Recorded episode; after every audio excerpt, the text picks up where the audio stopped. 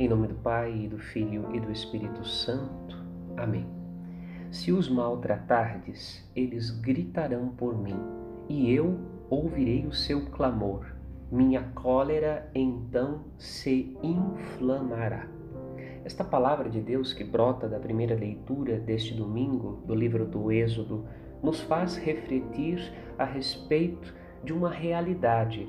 Deus sente ira? Sim, ele sente. Contra quem se inflama a ira do Senhor? Contra aquele que maltrata o inocente. E qual deve ser a regra da fé para fugirmos à cólera de Deus? Nunca maltratar o inocente.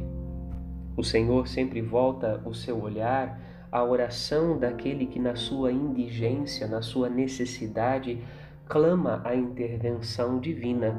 É o que o salmista canta para nós. Eu invocarei o meu Senhor, a Ele a glória, e dos meus perseguidores eu serei salvo. O homem que grita para que Deus o justifique tem consciência da sua inocência e tem consciência de que está sendo perseguido injustamente. A vida cristã precisa ser uma vida de colaboração com Deus. As coisas de Deus são simples, Deus é amor. Quem permanece no amor permanece fiel a Deus, quem age fora dos limites do amor é infiel.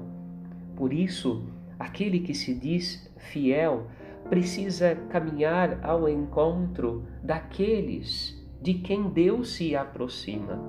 Se Deus está próximo daquele que está caído pelo caminho, se Deus está próximo do pobre, do inocente e do infeliz, se Deus está próximo do pequenino, se Deus se dobra para lavar os pés da humanidade, esta humanidade, se quer imitar a Deus, se quer ser discípula do Mestre Jesus, precisa ser capaz de amar tanto a Deus sobre todas as coisas que o imite em todas as atitudes que ele mesmo demonstrou em nosso favor. Abandonar a vida velha e se converter, abandonar os falsos deuses para servir o Deus vivo e verdadeiro, abandonar as práticas abomináveis daqueles que cultuam falsos deuses que trocam vidas humanas por bens materiais, que estão tão apegados a esse mundo que não são capazes de colocar toda a sua confiança no Senhor, se converter da maldade para a bondade e experimentar a misericórdia de Deus, significa sem dúvida alguma servir a Deus naqueles que Deus resolveu servir e amar. Retomamos. O mandamento divino é simples, como Deus é simples: amar a Deus e amar o próximo. Deus sabemos quem Ele é, pois o Filho feito homem nos manifestou sua glória. O próximo também o sabemos quem é. É todo o inocente que busca em Deus o auxílio que ninguém mais lhe concede neste mundo.